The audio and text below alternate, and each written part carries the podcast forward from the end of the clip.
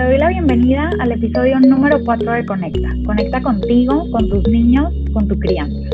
Yo soy Ani Elizondo, soy educadora con maestría en psicología neuroeducativa y mamá de dos niños. Tengo más de 10 años de experiencia en el mundo de la educación y hoy estoy aquí para platicarte sobre la crianza asertiva y cómo podemos acercarnos cada vez más a ella.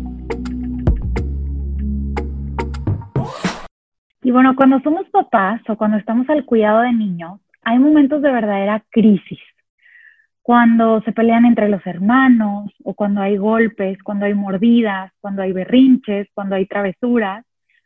Y esos momentos de crisis son crisis de nuestros niños, pero muchas veces los hacemos crisis de nosotros. Esto por supuesto que activa nuestro cerebro, pero activa la parte reptiliana de nuestro cerebro, que sabemos que solamente produce tres respuestas, huir, luchar o congelarse. Si ante estas crisis de nuestros niños huimos, pues somos pasivos y educamos desde la permisividad. Si ante estas crisis de nuestros niños luchamos, entonces somos agresivos y educamos desde la autoridad. Y si ante estas crisis de nuestros niños nos congelamos, entonces somos negligentes y simplemente no les estamos enseñando nada. Entonces, hoy te quiero platicar sobre cómo ver estas situaciones desde mejor una perspectiva asertiva, activando no nuestro cerebro reptiliano, sino mejor la corteza prefrontal, para así poder responder de manera asertiva y con esto enseñarles verdaderas habilidades a nuestros niños. Pero claro, si nosotros queremos llegar a esta crianza asertiva, pues primero tenemos que conocernos a nosotros y la perspectiva de crianza que nosotros mismos tenemos anclada en nuestro cerebro. Porque acuérdate que nosotros somos el primer escalón de la escalera. Entonces, empezamos desde nosotros mismos. Y esta perspectiva propia de nuestra crianza es la manera en la que a nosotros nos educaron, la manera en la que nos respondían nuestros papás en nuestros momentos de crisis cuando nosotros éramos niños. Porque cuando nosotros éramos chiquitos, poco se sabía sobre el impacto socioemocional a corto y a largo plazo, sobre los estilos de crianza que existían en ese entonces. Y claro que no podemos generalizar, y claro que hubo personas de nuestra generación que tuvieron una crianza respetuosa, pero hay que admitir que eso pues no era lo común. Y ahora que tenemos más información al alcance, pues podemos aprovechar esta información, prepararnos mucho más y ser mucho más conscientes de nuestras experiencias, de las experiencias que ya vivimos y de las experiencias que nosotros podemos decidir libremente y conscientemente que le queremos dar a nuestros niños. Y desde ahí nosotros ya vamos a transformar nuestra propia perspectiva de acuerdo a todo esto. Y claro que esto es un trabajo constante, es un trabajo que constantemente nos va a hacer prepararnos, intentarlo, aplicarlo una y otra vez hasta que sea nuestro nuevo camino neuronal, ahora sí que automatizado. Porque hasta este momento, tanto tú como yo, tenemos automatizada la manera en la que nos educaron a nosotros mismos. Y esa manera o ese estilo de crianza con la que nos educaron es un camino neuronal, un camino trazado en nuestro cerebro por el que hemos pasado muchísimas veces. Y, es, y de esto nos podemos dar cuenta, por ejemplo, cuando estamos pensando que si se porta mal es porque nos está retando, o que solo cuando grito me va a hacer caso, o que se merece una nalgada bien dada, o que si le castigo el iPad, ah, entonces ahí ya me va a escuchar. Pues imagínate cuántas veces hemos pasado por estos caminos neuronales que tenemos automatizados por la manera en la que nos educaron. Y bueno, esas mismas veces podemos pasar por un camino de asertividad para que ese nuevo camino de asertividad se convierta en nuestra vía rápida, en el nuevo camino automatizado. Y por eso te digo que claro que es muchísimo trabajo, pero claro que tenemos esa neuroplasticidad que nos da la capacidad para poderlo lograr. Y bueno, ¿cómo le vamos a hacer? Pues primero conociendo los diferentes estilos de crianza. Y para eso te voy a platicar cada uno de ellos. El primero del que te quiero platicar es este estilo autoritario que se caracteriza por ser una crianza de muchísima exigencia, en donde no hay diálogo, pero sí hay órdenes, hay gritos, que si no se hace lo que yo digo, entonces va a haber una consecuencia punitiva, de castigo. Y bueno, cuando nosotros somos autoritarios, activamos el cerebro reptiliano a nuestros niños porque estamos infundiendo miedo. Y cuando nosotros infundimos miedo, nos vemos como una amenaza. Y si nosotros nos vemos como amenaza, pues ellos nos van a responder como si nosotros verdaderamente fuéramos una amenaza.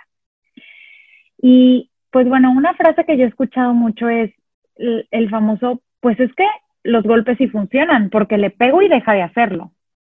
Bueno, pues probablemente deja de hacer ese comportamiento que fue la causa por la que le pegaste, porque se está congelando de miedo, pero no porque esté aprendiendo cómo hacerlo mejor a la siguiente. Idéntico que como tú te congelarías si alguien te pone una pistola enfrente. Entonces, ¿ser autoritario enseña habilidades? No, no enseña habilidades. Y está este otro estilo de crianza, que es el estilo permisivo, en donde prácticamente no hay estructura, no hay horarios, no hay rutinas, no hay reglas. Y cuando nosotros somos permisivos, también estamos activando el cerebro reptiliano del niño. Porque cuando nosotros cedemos a un límite o simplemente no tenemos límites, no tenemos reglas, no tenemos expectativas claras, para el niño eso es automáticamente sentirse en constante inseguridad. Porque igual que una cuna necesita barandales o los niños que van en el carro necesitan un car seat, los niños también necesitan límites para sentirse seguros, necesitan saber qué es lo que se espera de ellos para así poder entender el mundo a su alrededor. Porque si los niños viven en constante sensación de peligro, porque pues a veces me regañan, a veces me lo permiten, a veces puedo hacer esto, a veces no puedo hacer esto. Cada vez que actúo de cierta manera me van a responder de manera diferente. No hay nada predecible. Y la falta de una crianza predecible hace que el niño no sepa qué va a pasar la siguiente vez. Y esto automáticamente genera inseguridad. Otro estilo de crianza es el estilo sobreprotector, en donde hay una exigencia baja o expectativas de comportamiento bajas, hay pocas reglas, hay muchísimos premios y se justifica cualquier comportamiento del niño como, ay, pobrecito, no te preocupes, mira, mejor yo lo hago por ti. A ver, yo, yo te lo hago, yo te lo hago, no te preocupes. Y bueno, cuando nosotros somos sobreprotectores, también estamos activando el cerebro reptiliano del niño, porque estamos enviando esta señal de yo te tengo que cuidar siempre, tú solo no puedes, vives en peligro y necesitas mi ayuda o no sobrevivirás, punto. Entonces, esos estilos de crianza que te he platicado hasta ahorita, pues ya sabemos que activan el cerebro reptiliano. Ese cerebro reptiliano que solamente produce las respuestas de huir, luchar o congelarte. Y en este cerebro reptiliano no está el aprendizaje. Para aprender se necesita activar la corteza prefrontal. ¿Y con qué estilo de crianza podemos entonces activar esta corteza prefrontal? Pues con la crianza asertiva, en donde hay reglas, hay límites, hay consecuencias coherentes, hay conexión, hay validación emocional. Cuando nosotros somos asertivos, estamos activando esta corteza prefrontal, que claro, sabemos que se sigue desarrollando hasta los 23, 25, 28 años, pero ya estamos impulsando esta estructura cerebral poniéndole palabras a las emociones, enseñándole a nuestros niños a tomar decisiones, impulsando la inteligencia emocional cuando hacemos estos ejercicios de respiración, de validación emocional, etc. Entonces, sí o no se nota la diferencia entre cada estilo de crianza. Claro que se nota. Entonces, ahora yo te pregunto, ¿cómo te disciplinaban a ti? ¿En cuál estilo de crianza identificas a tus papás o a la persona que te educó? Y ahora, también te pregunto, ¿cómo disciplinas tú a tus niños? ¿Con cuál estilo de crianza te identificas y en cuál te gustaría estar? Porque recuerda que disciplinar es enseñar. Y cualquier método que nosotros elegimos le deja experiencias al niño, experiencias que literalmente transforman su cerebro, algo de lo que platicábamos en el episodio número 2. Pero pues claro, antes de, antes de continuar, es muy importante hacernos esta pregunta. A ver, ¿Podemos tener un estilo de crianza que sea 100% perfecto siempre? Por supuesto que no, porque estamos aprendiendo todos los días, porque sabemos que tenemos estos caminos neuronales automatizados de acuerdo a la crianza que nosotros mismos vivimos cuando éramos niños. Entonces, sabemos que en esta vida nada es perfecto, que nosotros no vamos a ser hijos perfectos, que nosotros no vamos a ser papás perfectos, que no vamos a tener hijos perfectos y que no vamos a tener una crianza perfecta. Pero sabemos también que podemos aprender todos los días y hacerlo cada vez mejor cada día. Y de eso se trata, de ir acumulando estas herramientas para hacerlo cada vez mejor, cada vez de manera más asertiva.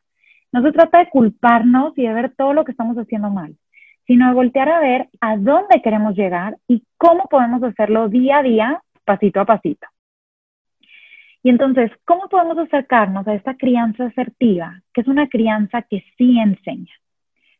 Pues bueno, antes que nada, siendo conscientes de que si disciplinar es enseñar y nosotros queremos enseñar estas habilidades, para eso nuestros niños necesitan aprender.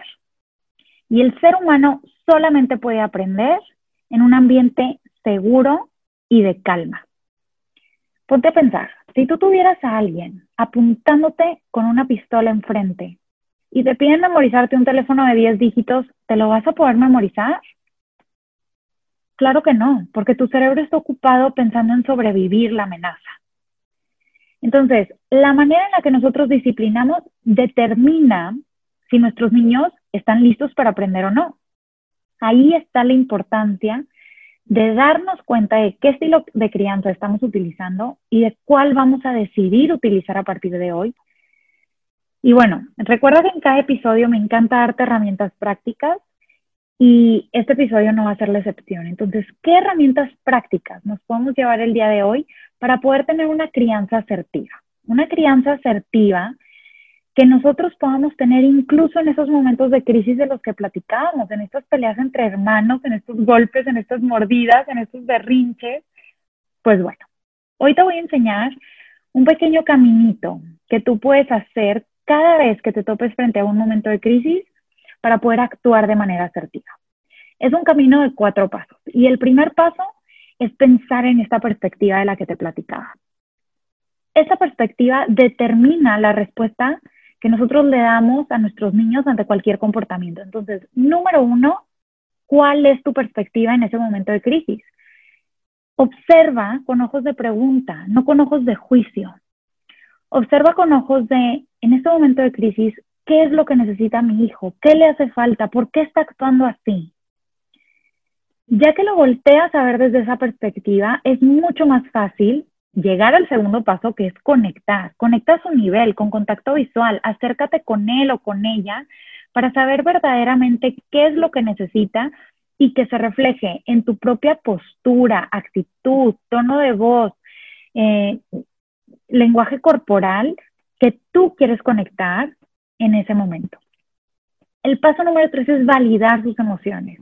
Y ojo, validar la emoción no es ceder ante el límite o ceder ante el comportamiento o volvernos permisivos. Validar es recordarle a nuestros niños de que todas las emociones son válidas de sentir, de que todas las emociones nos enseñan algo, de que todas las emociones nos impulsan y nos ayudan en esta vida imperfecta que tenemos. Entonces, valida sus emociones. No las reprimimos, no le decimos llorar es de niñas, no le decimos, ay, si estás mal, vete para allá validamos su emoción igualito que como a nosotros nos gustaría que nos validaran nuestras emociones. Y el paso número cuatro es, ya que tuviste esta perspectiva y estás observando con ojos de pregunta, ya que conectaste su nivel con contacto visual, ya que validaste sus emociones, ahora sí, guíalo con palabras y con un tono de voz asertivo. ¿Cuáles son las palabras asertivas? Cuando yo uso palabras que guían al niño, que buscan el sí, que no estoy bombardeándolo de no, no, no, no, no, no grites, no pegues, no corras, no hagas esto, no hagas lo otro, sino que le digo qué sí hacer. En esta casa nos damos cariño. Ahorita es momento de jugar en silencio. Vas a hacer esto. Le decimos qué sí hacer. Esa es una palabra asertiva. Y con un tono de voz asertivo también. Conscious Discipline lo que nos recomienda es utilizar nuestra voz como si estuviéramos describiendo algo. De la misma manera en la que tú dices, la puerta está cerrada, la luz está prendida, es hora de recoger tu cuarto. Con ese tono de voz descriptivo, neutro, que no se alza la voz, pero que tampoco le está pidiendo permiso al niño, Ese es el tono de voz asertivo que nosotros queremos utilizar para guiar a nuestros niños, para educarlos, para darles instrucciones. Porque sabemos que si elevamos nuestro tono de voz y nos vemos como una amenaza, no les estamos enseñando porque estamos activando su cerebro reptiliano. Y si nosotros parece que les estamos pidiendo permiso y tenemos esta falta de liderazgo, tampoco les estamos dando la seguridad que nuestros niños necesitan cuando voltean a ver a un líder, que en este caso su líder somos nosotros. Entonces, te voy a platicar dos ejemplos prácticos que son ejemplos muy comunes en donde puedes utilizar estos cuatro pasos. El primer ejemplo es, imagínate que hubo una pelea entre hermanos y uno de los hermanos golpeó al otro porque quería un juguete. Paso número uno, perspectiva. ¿Qué necesita? ¿Necesita atención o necesita entretenerse con alguna actividad? Tal vez tenía una falta de actividad y por eso está buscando como esta pelea, este buscar eh, algo emocionante, adrenalina, etcétera. Entonces, perspectiva, ¿qué necesita? Después de eso conecto con él o con ella, me acerco, me bajo su nivel, aquí estoy. Valida, número tres. Estás enojado, estás enojado porque tú quieres ese juguete. Aquí no estamos cediendo, no le vamos a arrebatar ese juguete, no se lo vamos a dar, no le vamos a dar cuatro juguetes, no le vamos a comprar el juguete por el que está llorando, Solamente estamos validando, estás enojado porque tú quieres ese juguete. Claro, entiendo. Y paso número cuatro, guía. Si tú quieres el juguete de tu hermano, pon tu mano así y di, ¿me lo prestas? A ver, inténtalo. Repítelo ahora tú. Pon tu mano así y di, ¿me lo prestas? A ver, pídele a tu hermano, a ver si ahorita es un momento de que te lo va a prestar o si no te puedo prestar ese juguete, tal vez te va a prestar otro, pero pídelo así, lo estoy guiando de manera asertiva. ¿Qué sí puedes hacer? No le estoy diciendo, muy mal que estés haciendo eso, qué bárbaros, son hermanos y miren cómo se llevan, está fatal que se comporten así. A ver, denme ese juguete y ya nadie lo va a utilizar. Le estás enseñando para la siguiente vez cómo sí puede hacerlo mejor. Y bueno, otro ejemplo. Se tira al piso porque quiere comer pastel y ya es hora de dormir. Caso número uno, perspectiva. ¿Por qué lo hace? Lo hace porque tiene frustración de no entender por qué no puede comer un pastel ahorita porque ya es hora de dormirse. Está frustrado, no lo está entendiendo. Paso número dos, conecta. Ya que entendiste y, ya que estás en esa perspectiva de empatía, puedes conectar con él o con ella. Paso número tres, validar. Claro, estás frustrada. Tú querías comer pastel y ya es hora de dormir ay, esto es difícil para ti, ya sé, ya sé, en este momento puedes incluso respirar de manera exagerada para activar sus neuronas de espejo y que entren en sintonía con las tuyas. Y acompañas la emoción de la misma manera en la que te gustaría que te acompañaran en un momento de frustración, sin buscar que pare su berrinche, sin castigarla por ese berrinche, simplemente acompañando y validando esa emoción que estás sintiendo. Y paso número cuatro, guía. Bueno, mañana vamos a poder comer pastel. Mañana que comas el pastel, vas a querer que te lo ponga en el plato blanco o en el plato amarillo. Entonces estamos buscando ese momento de sí, con un tono de voz asertivo, diciendo qué es lo que sí podemos hacer y guiándolo como verdaderos líderes que somos. Y bueno, claro, nosotros queremos ser siempre asertivos, pero ¿qué pasa cuando no fuimos asertivos? Tal vez ahorita te estás acordando de experiencias pasadas que te pasaron hoy, que te pasaron ayer, que te pasaron la semana pasada y que sientes que no tuviste esa asertividad que te encantaría tener. Pues bueno, si fuimos permisivos, hay que informarnos y definir qué límites queremos tener en nuestra familia y poner manos a la obra, ponernos de acuerdo con nuestra pareja, con las personas que están cercanas a la crianza de nuestros hijos y están en el mismo canal para en conjunto tener estos límites, estas reglas y estas consecuencias coherentes. Y por otro lado, si fuimos autoritarios o agresivos, pues bueno, esta es nuestra oportunidad para también enseñar a pedir perdón. Cuando nosotros buscamos esta reparación, cuando le pedimos perdón a nuestros niños, cuando nos equivocamos, cuando no supimos controlar nuestras propias emociones, desde ahí ya les estamos enseñando también. Entonces, estos momentos de crisis de nuestros niños, que a veces se pueden convertir en crisis de nosotros, también pueden convertirse en momentos de aprendizaje para ellos y para nosotros también. Y bueno, ¿cuál es el plan de acción? El plan de acción con el que quiero que te vayas de este episodio es, para empezar, tener este momento de reflexión y de conciencia. Haz estas preguntas. ¿Qué hicieron tus papás que tú también quisieras hacer con tus niños, con tu familia? ¿Qué hicieron tus papás que no quieres replicar con tus niños o con tu familia? Ahora perdónalos. Perdónalos desde tu mente, porque ellos hicieron lo que pudieron con lo que tuvieron en ese momento. Y si tú ya decidiste entonces qué estilo de crianza quieres tener o, o, con qué estilo de crianza quieres educar a tus hijos, pues empieza uno a uno, pasito a pasito, a aplicar este camino de asertividad, en donde eres consciente de tu perspectiva, conectas, validas y guías con un tono y con unas palabras asertivas. Te puedes poner recordatorios, eh, post-its en el espejo que ves cuando te levantas en la mañana, eh, alarmas en el celular que te recuerden a contestar o a responder a, nuestros, a tus niños de manera asertiva, recordatorios que te ayuden a ser paciente contigo y a ser paciente con tus niños también, porque estamos en este camino de constante aprendizaje. Incluso también puedes encontrar inspiración en alguien y apoyarte con otros papás o con otras personas que estén en la misma situación o en la misma etapa de crianza que tú. Recuerda que tu estilo de crianza lo decides solamente tú. Si algo de lo que estás haciendo ahorita no te hace sentir bien, cuestiónate y toma la mejor decisión para ti y tu familia.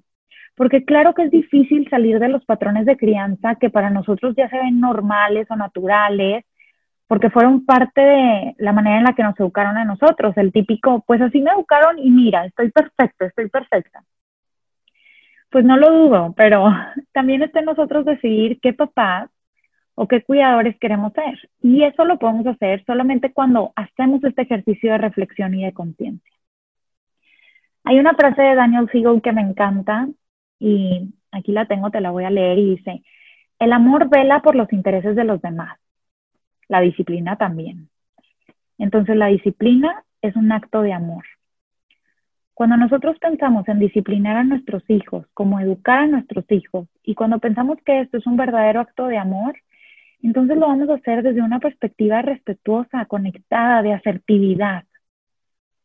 Y para esto, pues recuerda las tres claves de crianza que platicábamos. Educamos pensando en qué adulto queremos que se convierta nuestro hijo para así poderle dar las herramientas que necesita para lograrlo.